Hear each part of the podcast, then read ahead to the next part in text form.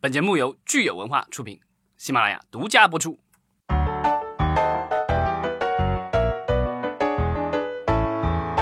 欢迎大家收听新一期的《影视观察》，我是老张。我是大米，我是九千，我又来了。嗯，对，九千姑娘一来，我们就要聊综艺了。最近比较忙，因为刚刚出了很多各个平台的达人类的综艺和选秀类的综艺，所以大部分非工作之大部分工作之外的时间都用来看综艺了。我们这一期综艺的话，就跟之前也是一样的，我们先做一个第一季度的一个回顾。虽然我们已经到了四月底了，对吧？已经第一季度过去一段时间，但是我们还是要回顾一下第一季度。然后呢，我们可以聊一聊，在下一期节目的话，会聊一聊第二季度有哪些新的综艺节目值得我们期待的。第一季度的综艺分两大块儿，呃，一块儿是这种家庭类的综艺，也就是刚刚大米说的计划生育类的综艺，对对吧没说吗我刚刚没说，这啊那个就是之前说的之。前说的，然后第二块儿就是从啊、新从新年开始就已经在去预热的这种偶像选秀类的嗯综艺，计划生育的综艺是什么？科普一下。就是教你谈恋爱，催教你谈恋爱催你谈恋爱，催你谈恋爱，然后催你结婚，你为什么还单身？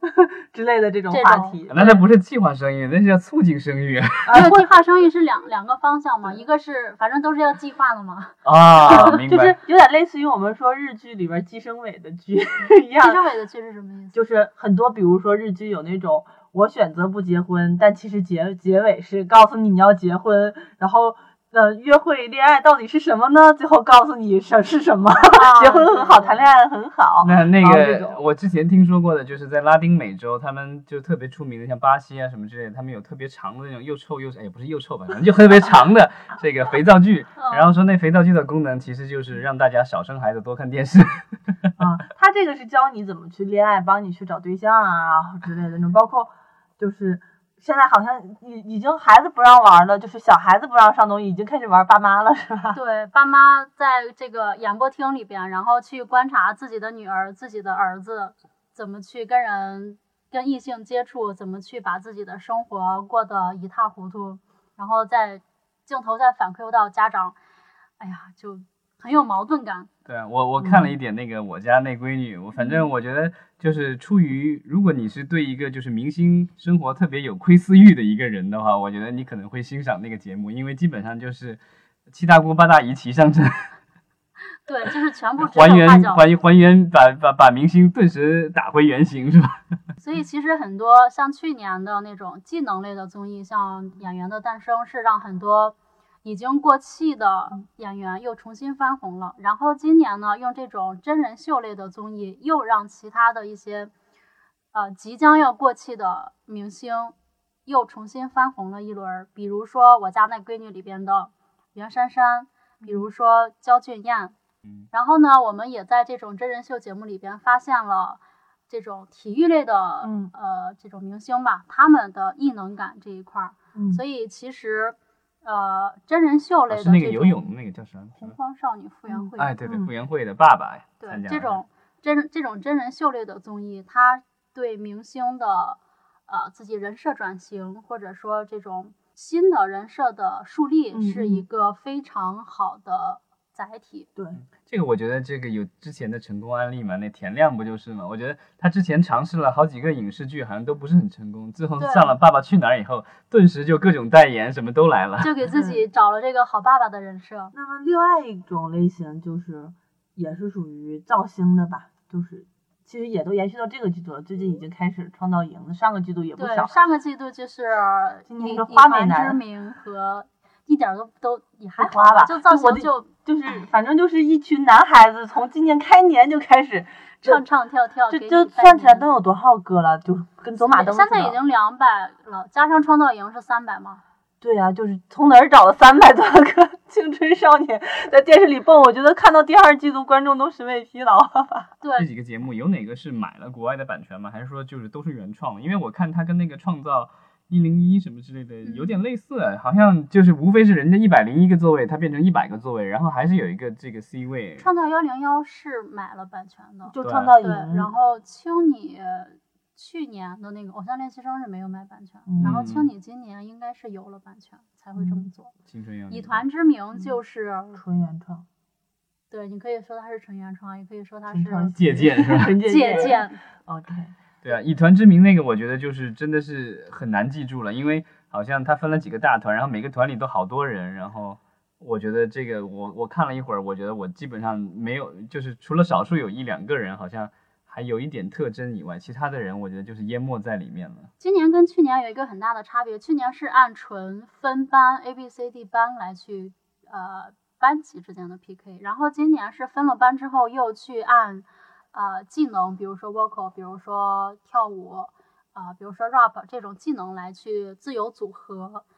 呃，自由组合，你就比如说我自己在这个节目里面去成立一些偶像团体，嗯然后这些偶像团体里边可能涉及 A B C D 班，然后我们这个小的团体就开始去做这种啊粉丝养成类的尝试，就有一点相相当于我们这种呃创业公司里边的内部创新。嗯，那创造营也是这样吗？我看创造营还是跟就是去年创造幺零幺比较像，也还是以主要是以分班为主，主要是以分班，然后创造营今年有一点，啊，导师太强，嗯然后就每期导师在前面就感觉是一个群口相声，然后嗯。学员是观众，嗯，然后呢，那个那个那个发起人更像是一个串场的主持人的角嗯。色，就是本来这个发起人应该是这个节目的，在没有选出团体之前，他是这个节目的魂，嗯，但是现在这个魂的作用是主持人，所以就有一点很尴尬。然后再加上这个发起人本身，我我问过我身边很多人，就是有一点赶客，就是嗯什么叫赶客？大家听到听到，就比如说你听到这个电影里边这个有这个演员在，那我嗯就不想买票了。啊，哦对，明白。但是这个其实也不好说嘛，谁知道？就是因为当时刚做这个事情的时候，大家都会觉得是当红的，可能会不会出来的效果不好，大家就开始把责任往其实他他今年到就是这个人人的选择还是还是需要有一定的你对行业的认知，对对整个大众心理的认知对。他在就这个人啊，在嗯已经、其实已经已经霍霍了一个综艺了，就是嗯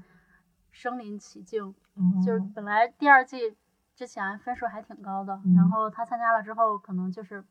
腰斩，之前是八点几，然后后来就四点几。哦，那他的资源到底为何如此强势？可好因为因为有个嗯好的，已经就是从这个模式里边走成功的老板的存在吧。对我看那个月华依然是非常之强劲。对，我觉得之前去年我们聊过，就是他呃，去年是创造一零一是吧？最后撕逼大战还是什么的，对吧？跟呃，偶像练偶像练习生，对嗯对对对，然后这个这各种撕逼，然后跟这个平台的撕逼，因为这个艺人的这个经济关系，然后但是我我觉得就是我很惊讶的是，呃，我们的平台目前来说还是愿意和这样的所谓的强势经纪公司合作。去年我有点忘记了，哎怎么会忘记的这么快？看来这种流行 综艺就是很容易被忘记。去年创造幺零幺幺零幺的发起人是谁啊？创造幺零幺是黄子韬，对黄子韬，哦，其实存在感也蛮低的。挺感。哎没有那个时候他，我觉得那个节目其实最红的，我觉得是他耶。他在那那个时候，我觉得他有一点转型没有成功，就基本上是呃这些流量鲜肉用这种导师类的人设去做去做转型，嗯但张艺兴算是勉勉强强、嗯，OK，然后黄子韬就也并黄子韬靠的是今年的夜空中最亮的星，成功重新洗白了一下。对对，但是但是去年反正他们的导师也其实很强，但是感觉导师和学员的人气平衡感比较好。你像 ella 啊、王一博啊、他们这波人，对，今年可能一下子上来就是今年可能导师呃咖位太强了，或者是话题性太强了，这些人对。得，我觉得有可能是那些导师们都没有其他更好的事情去做，所以都去但也有做综艺了。可能本身 你想现在各种各种现就是星啊，各种现题材什么之类的。综艺是一个一本万利的，嗯既有嗯就你这个时间段既有钱，然后你做的即便不好，你可以多一些话题性。如果嗯做好了，那你的人设是可以，转型成功的。而且它比演戏看起来要容易很多对。哎，去年的就是因为呃，就是粉丝圈的一些各种事这个集融集资的这个事故，对，然后这这一次我不知道，因为这次好像这两个节目就是《以团之名》《青春有你》啊什么之类的，好像没有在我至少在我的这个社交圈里并没有引嗯起任何的热烈的讨论，所以我不知道现在是不是因为。我不知道是因为节目本身的问题，是还是说是因为这个，因为现在政策的限制，然后他们没有办法在社交媒体里发挥更大的声量。我们呃，我们可以整体来说一下整个今年的这种偶像选秀类的节目对对冲政策风险它的措施，像《以团之名》和《青春有你》是呃为了避免过度娱乐化，在节目里边请了那些老艺术家和学院里边的 表演导师。老艺术家比如就 那个桃花盛开的地方，没有，因为我看了那个冠军的那个发言，然后把我笑喷了。他说这个他对那些导师说说那个呃，我是从小听你们的歌长大的，然后对那些老艺术家说，老艺术家们，这个我爸妈是看你们听 听你们的歌长大的。然后当时我就震惊了。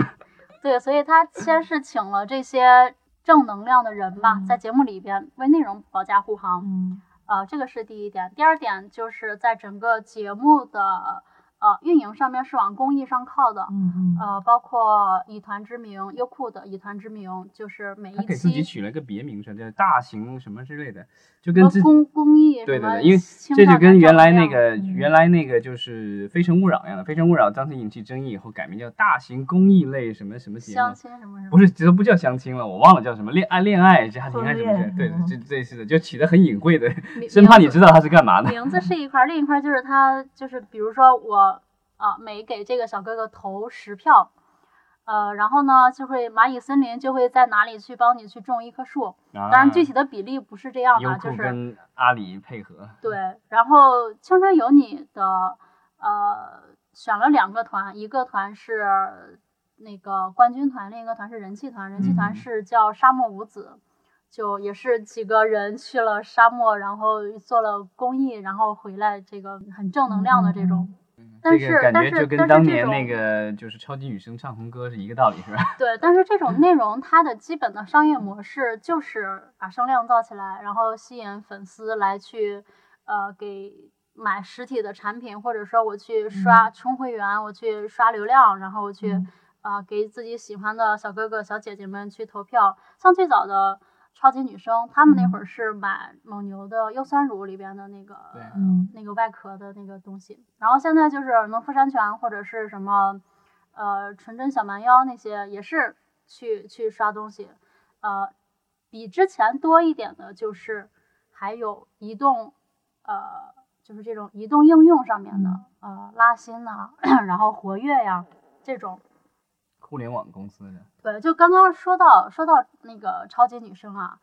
第二届的超级女声是出了李宇春他们，嗯，李宇春他们至今还活跃在。巅峰嘛，第二届超级女是巅峰。对对，第二届是巅峰，那今年其嗯实也是这一个周期里边的第二年，嗯，然后今年应该是不少于四档选秀，以团嗯之名》《青春有你》呃，《创造营》，平均下来每个季度还有《有一个明日之子》嗯，明日之子》。那这四个节目里边这次是第，三，三季是吧？是了吧第三季上对？还没上。嗯对，那这四个节目里边，能不能出现一个类似于李宇春一样的存在？我我是我真的很担心，去年 就是出道即巅峰，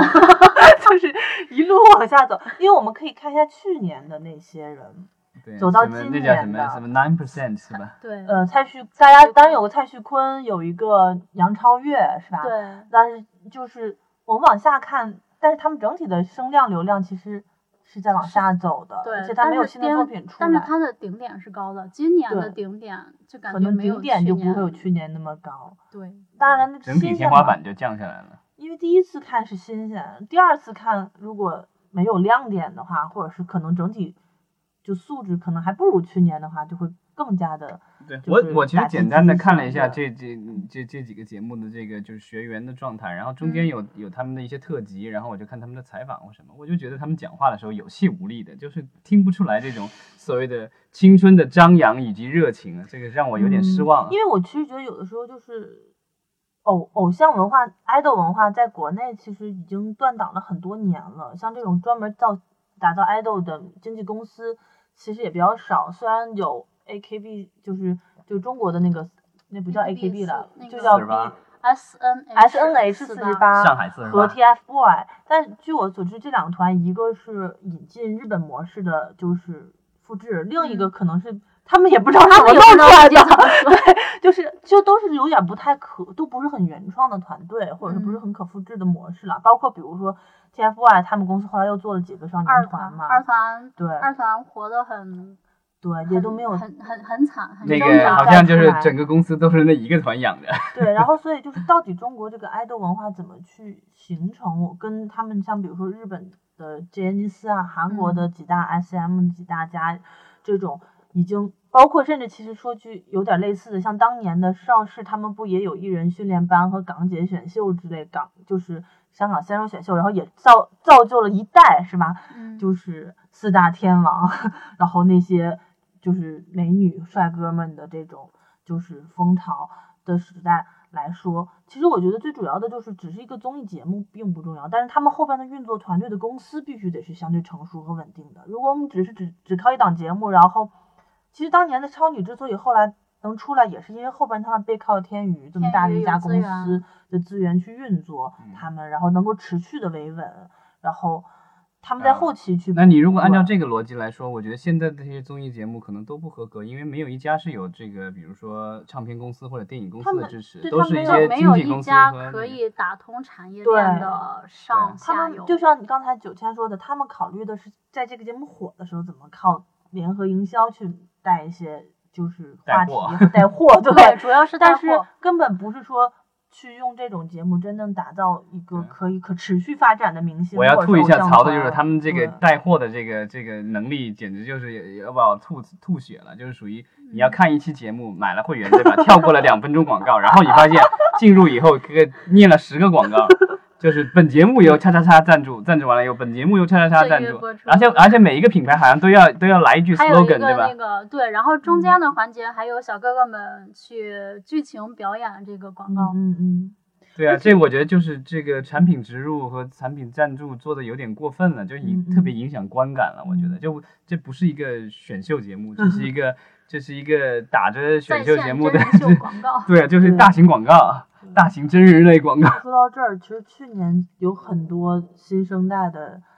偶像出来被选出来的还是推出来的，其实今年也得消化他们的产能嘛，所以也开始做一些团综了，是不对，有一？些垂直类的团综已经在做了，但是上的平台 还比较少，基嗯本上还是在去年去年选出来的那些人好像还没有资格现在做导师或什么之类的。没有 太早了，太早了。对对对，去因为年选出来我看这个《好声音》的那些人有已经有出来做那个导师或什么的，对吧？嗯那个袁维雅是吧？还是什么之类的？我看袁娅维，啊，袁娅维。嗯，但是其实我觉得团综这个是在国内做的这个时机很 tricky 啊，就是就是很很奇怪，嗯因为一般来说团综是很难出圈儿的，就是属于粉丝圈地自萌看的一个类似于衍生产品、补充产品，要维维持这个偶像在粉丝里边的，就是活跃度、满意度嘛。嗯，然后那所以像你看日本和韩国，基本上都是这个团，它有一定的国民影响力了，然后出道大概几至少三四年、两三年，而且你包括像 S O，他们是咆哮火了之后才开始有了第一档团综嘛。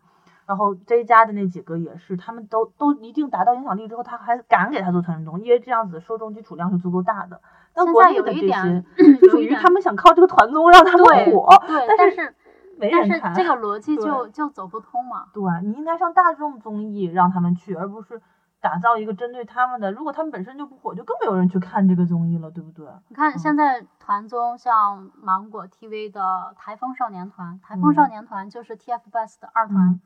呃，然后爱奇艺为了消化 Nine Percent 做的《小姐姐嗯的花店》嗯和《青春环游记》，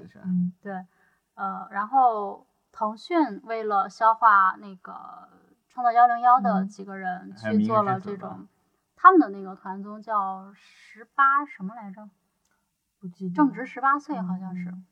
就也是基本上没有出圈儿，大家不会就圈儿外粉丝圈儿外的人不会专门找来去看，就是你对这些人无感的话，肯定不会看那个，是吧？对对，很少有人会看。所以其实并没有去扩大他的粉丝范儿，而且反而会就越越窄越越走越窄。对，所以我觉得一般这种团综，就是它粉粉数够大，然后有商品牌方和电视台认为它能保证我的收视率，我就做一个垂类的，专门嗯就是给他看的，只要市场够大。可比如说，呃，偶像练习生，他起点比较高，他蔡徐，我不知道有没有蔡徐坤啊那个团综里，有呃没有，没有是吧？还没有最后最大最大流量的基本上没有，就是去年 Nine 选出来 Percent 这个这个这个团就很尴尬，就很少有聚到一起聚齐的。据我所知，是不是也是因为经纪公司之间互相撕？对，因为我觉得然后月华妻子又单独去做了一个团综，叫《少年可期》。好奇怪，因为我觉得国内其实做偶像这件事儿是对很多经纪公司是风险极高的，因为它需要先投入极大的培养，然后再让你长期收益。所以一般大家都会说很多的，你像日韩、呃港台他们签这些艺人的第一比比，包括当年的天娱的合同，我们嗯也交流过，就是霸王条款，大家觉得很霸王。好像是十年吧，很霸王的，十年还是对八年什么的。嗯，就 S M 五年三七开的分比例，而且只有唱片三七开，剩下一切其他的衍生收入都归公司。你唱片能卖多少三七开？所以早刚出道的几年其实是赚的很少，但是这个艺人受这个公司的控制非常强势的。嗯，你我让你上什么你就得上什么，我让你怎么，但是你你但是我一定能把你推出来，然后公司的资源分配肯定就是听我的。但国内好像通过这些综艺选出来的这些人，现在连就条款履行都达不到，我觉得有一些问题。然后他们可能有一些人还会自己去接一些代言和商演，也不需要给公司分的话，那这样子其实是很难控制这些艺人的。对于公司来说，也没有那么大的吸引力去现在吹他们现在这些就是这些选秀节目，呃，偶偶像选秀节目出来的这些呃鲜肉们什么之类的少女们，有没有这个就是 参演一些主流的影视剧的？好像我最近没怎么听说基，本上没有参演主流的影视剧。快了是吧？他也还有还有已经了电影吗？剧，梁朝剧好像是要有剧了，让，腾讯的是吧？好像是。应该是不会是别嗯家。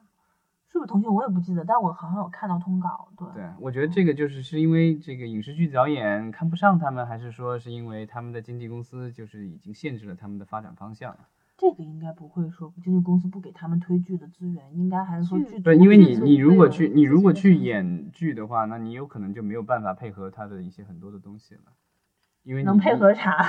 现在如果没有你比如有这个团或什么之类的，那你你肯定得跟着团或什么之类的。团能干啥？一般一般团都是出去就有商业片活动商演会以团的形式出代来，言。然后自己还是会 solo 的。对 solo 的话，就是因为像国内现在音乐市场、唱片市场更不景气嘛，所以他们哪有什么音乐层面的东西可以做呀？其实我我觉得挺挺好奇的，就是原来什么就是不管是很早以前的超级女声，还是后来的好声音，其实都会有在全国那种巡回演唱会什么的。就感觉好像去年的那个没怎么听说有巡回演唱会这种事儿，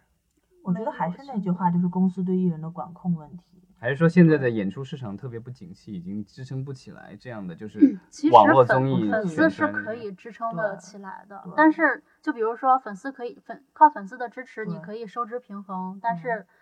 制作方是想要十倍的收益。而且他，我觉得他们可能在一开始根本没想这事儿。比如说，偶像练习生或者是那个创造幺零幺，去年嗯刚播完，他很快就能匹配上一个巡演。但是这个东西是需要你提前去筹备和谈场地啊、然后一些安排与预演这种东西。他可能完了之后，他还觉得哇，居然能那么火，那我现在才开始研究一下怎么弄吧。但是这个时候人家已经火了，对啊人家肯定有好多的事情是就是档期能不能凑到一起，能不能配合得上，这就是很大的一个问题。你其实举个不太好的、不太恰当的例子，就是深入人心吧，就是音乐剧的那个、嗯，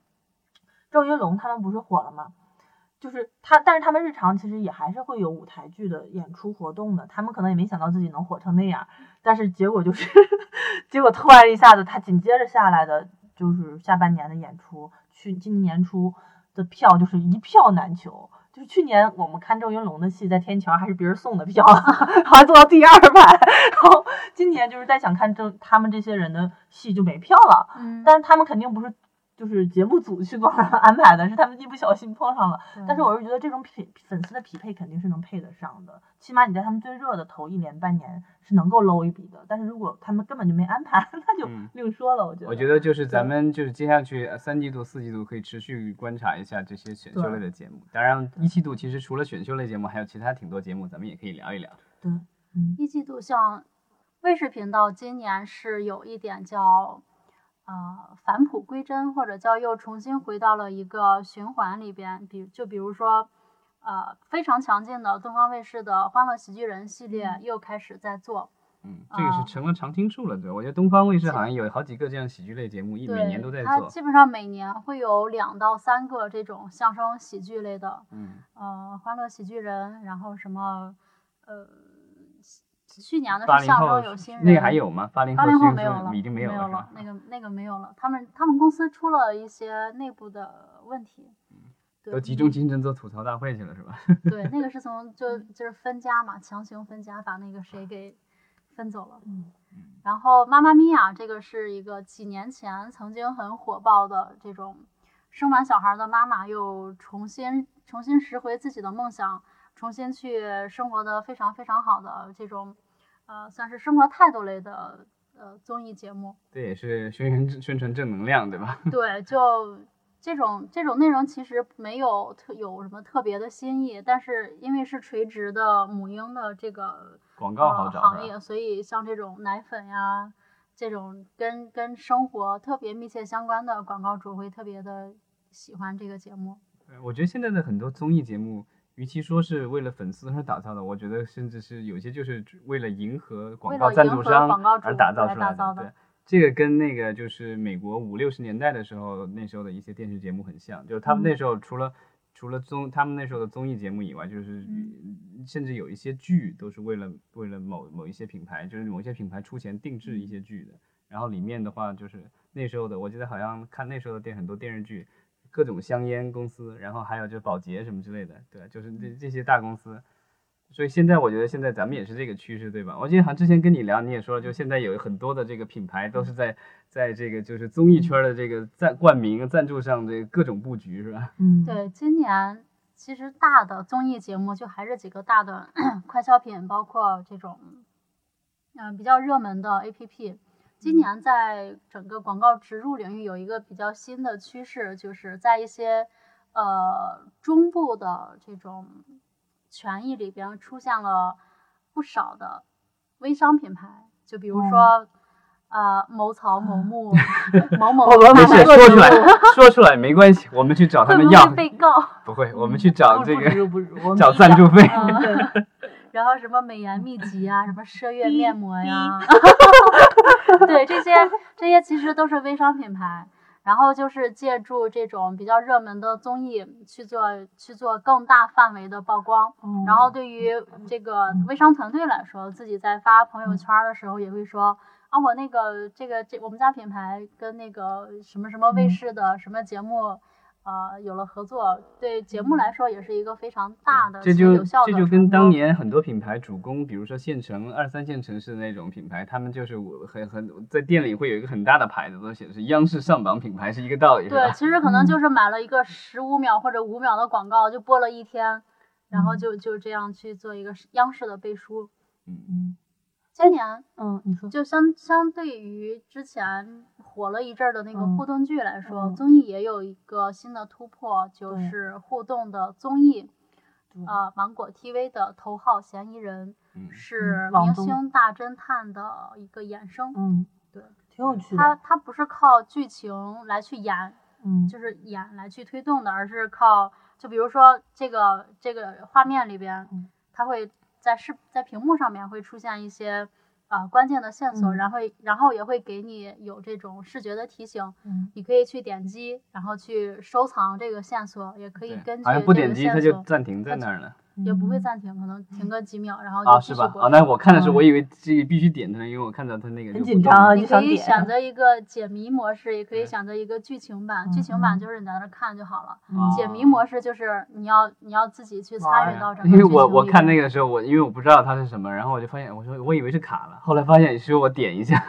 点一个那个卡片收集起来。对我我觉得它这个可能就是比较像往游戏向的感觉去靠拢了，去尝试。就像去嗯年奈飞做的那个黑镜系列的那个，或者是游戏里边有也有底特律变人可以对，但黑镜的那个我其实不是互动了，它只是让你选选择。它是一个非常弱的互动是，那种互动是低电影。低很低的互动，但是现在的互动性，大家在尝试这个游戏向电影靠嗯拢的边界和电影向游戏靠拢的边界，因为它本身销售的圈层初级圈层不一样，但是它的媒介和展示模式，大家会觉得越来越有可能重合和交就是交错了，因为在互联网这个平台的可能性就比电视要多很多。嗯那像今年其实有一个特别出名的圈内火的游戏叫《隐形的守护者》，我不知道你知不知道，是就是根据晨光一款 IP 改编的嘛，也是真人拍的，然后有交互选择多线结局的这种。然后包括我，据我所知，也有很多游戏圈的人开始尝试用真人实拍，然后去做游戏的内容，但他们是从游戏策划的角度先去做，然后再去加入真人实拍团队。然后也有一些短剧的公司或者真人实拍的公司开始来找到一些编剧，比如或者开开发内容开发团队，问他们可不可以写多线交互的剧本儿，但是是可能很弱很弱的那种，它跟游戏的那种玩法交互就会比起来就会没有那么强，但是它就是，但是他会想尝试去探索这个中间的交互性有多多大，我觉得这个很有意思，会这会让我很期待，就是说。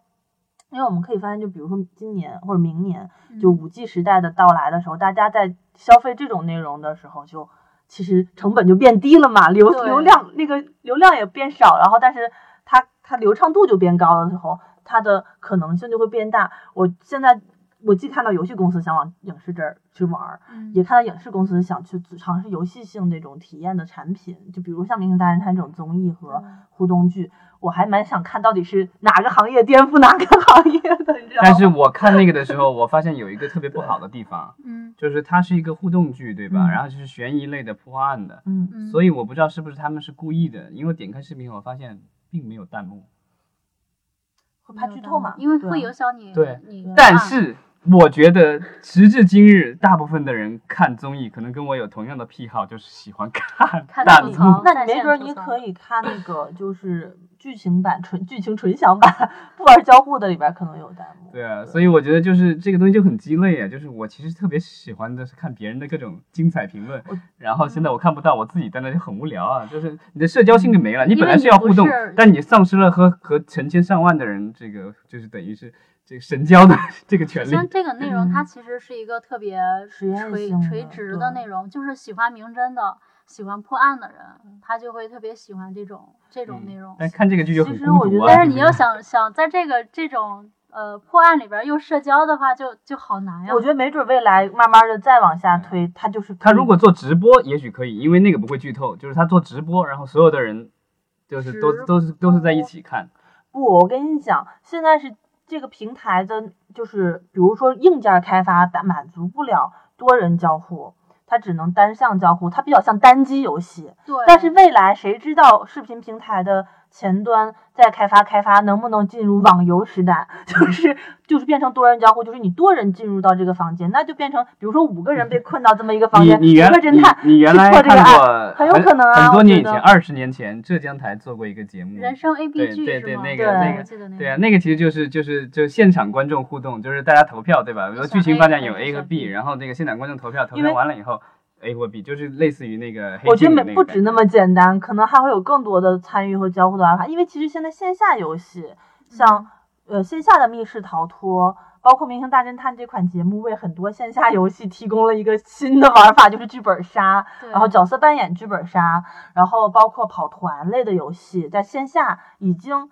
可以成功实现多人交互去解谜和玩游戏，组团完成任务了。嗯那他现在在网上玩，无非就是多了明明星表演跟你一起交互，然后你去在看的同时在体这个验。这个其实我觉得可能我觉得未来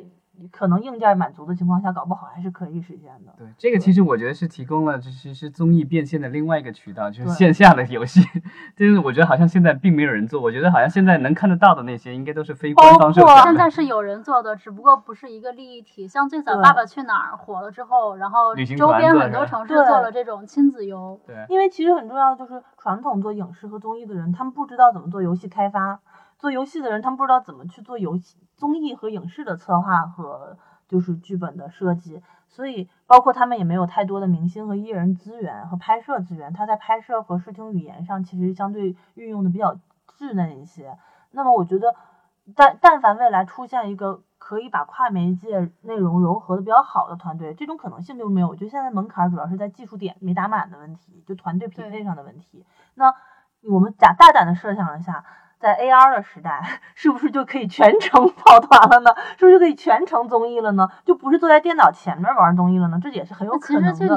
你戴个头盔，然后后边脑机相连，你就可以想干嘛干对啊嘛了。你你那个就是跟黑客帝国一样的，没那么先进了。我觉得五 G 时代机来了也不会有它那么先进不是戴头。盔，但是现在 AR，你像 Pokemon Go 的那种，你拿手机嗯玩其实是可以的。那个是有很大的安全隐患，如果你那个是有特别大的安全隐患，那个 Pokemon Go 死了好多人呢。对，但这个嗯肯定是要同步匹配相关的安全措施和监管系统嘛。所有的技术进步都是超越于社会和法治、伦理道德的思考在在前的。他得先有技术，然后出现问题，然后大家才思考这个东西怎么解决，这没有办法的一个事情。但是你阻止不了大家想玩的心。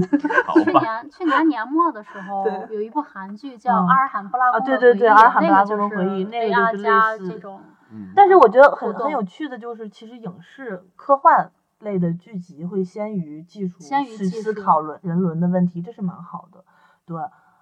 当时我们就是有一个游戏公司跟我们嗯说他，就是他们看了《阿尔罕布拉宫的回忆》，觉得很兴奋。然后我说好吧，但是嗯，我也很兴奋，我也觉得很有趣。但是其实跟现实走到现实还是一个很久很大的久鸿沟的。对，但是我觉得就交互游戏真人实拍这个其实已经不是就是第一波了，就是国内我据我所知，嗯，就最近三四个月吧，就是嗯嗯就已经有很多家就是我了解到的，包括直接找到我这边去聊的就有很多了，然后我就会觉得很有趣。但是我同时也能感觉到，就是其实大家在各方面跨界的专业度上，呃，还没有磨合的特别好的问题其实我觉得就嗯是类似于这个，你与其管它叫互动综艺，不如管它叫做互动剧呢，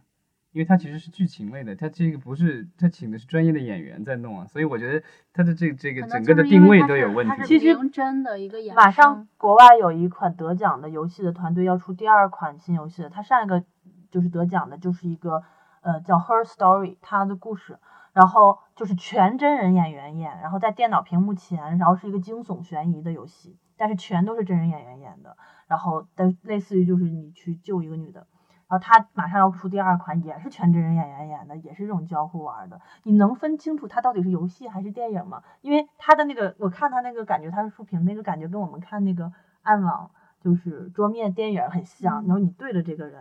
然后那种感觉体验就很神奇。其实屏幕就是你的你的视你在跟他交互，对，然后你就感觉就是这种感觉很神奇，你不知道？就那种感觉就是很真实，但是它是个游戏。那但是但是对你游戏里可以做很多各种各样的选择，但我觉得嗯像他那种，因为嗯他既定拍好了真人的就那么多种选择，你的选择性没有那么大吧？我觉得。他还是会多拍，只要成本有一天够用了，市场够大，他就可以多拍很多。但是有一个问题，我跟一个做游戏的朋友聊过一个问题，就是在真人表演和特效层面，有一些动画 CG 完成的东西的类型的游戏，能做的比真人的空间维度大的那种是很难做真人实拍的，因为真人如果实拍的话，有一些场景会很贵玩不，出来，对，对啊所以这个还是成本上平衡面的话，平衡类型吧，我觉得。所以这个其实算是呼啊、芒果 TV 的一个创新，嗯，但是好像收视率一般是吧？没有也是没有出圈儿，点就是喜欢明喜欢明嗯真的就会特别喜欢他。但是这个有在电视上播吗？还只是没有，只是在芒果 TV 上播而。且有一个很大的问题就是，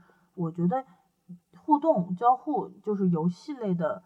需求的玩家和看综艺看不是的玩家不是一类人人。对就比如像老张说这种，他就是觉得这个体验很不好。但是比如像我玩游戏的，我就觉得这很有趣。而且就包括呃芒果 TV 本身的受众跟跟这个头号嫌疑人的受众也不是一一类人你很难想象说那些初中的小姑娘们让他们去去去玩这种。它它这个东西，它其实属于要出去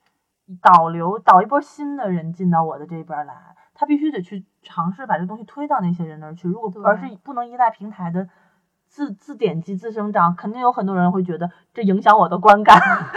像老张一样，我要看弹幕。但是比如说，就是九千给我推荐了之后，我就觉得啊很好玩儿，你知道吗？我就很喜欢，对，就很奇怪啊。嗯，我觉得就是综艺节目里的这些编剧，最好的编剧就是那些弹幕高手，对吧？嗯，口吐莲花，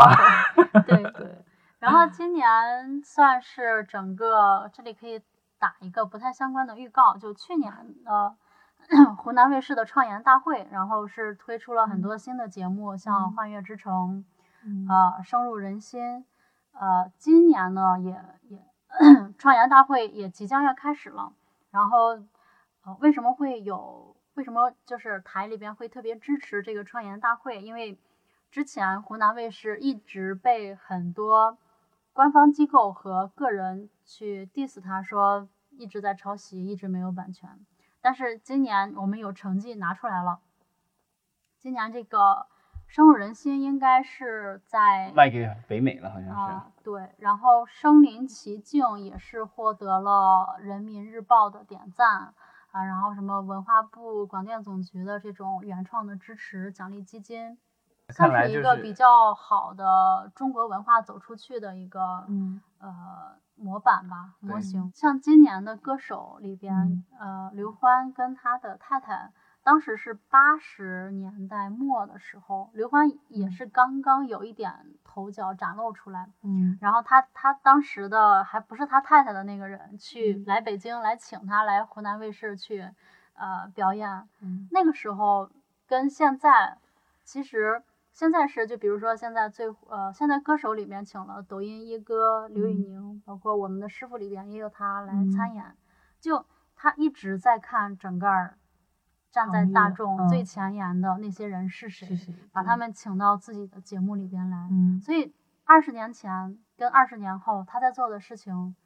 一直是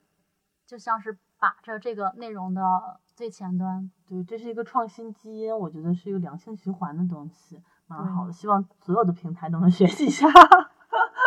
最后那个就是我们可以聊一下之前咱们就是之前聊过的一个话题，就是好像那个西瓜这边好像也在做一些这个，就是也是网络原创综艺，但是是嗯属于不一样的这个视频平台的这个尝试。他们其实从去年十月份已经发了片单，然后好像是有九部综艺要上，嗯嗯是想要从短视频去往长视频的方向上去做。呃，已经播出的有考不好没关系，呃，这个就是一个比较偏网络综艺的嗯这种怎么讲呢？育儿亲子类的，嗯，但是我其实觉得就是它可能话题上就是稍微新一点儿，但是或者是垂类一点儿，但我觉得嗯。它的形式上好像并没有和传统综艺有什么太大的区别他请的主持人是张绍嗯刚，对吧？张绍刚撒贝刚，宁，对啊，嗯就是特别稳的这种，就是已经成名了这个综艺咖，嗯。综艺咖。然后，呃，我看前期的时候他们在各种地方打广告，然后感觉是想要把它推上去，但是嗯。好像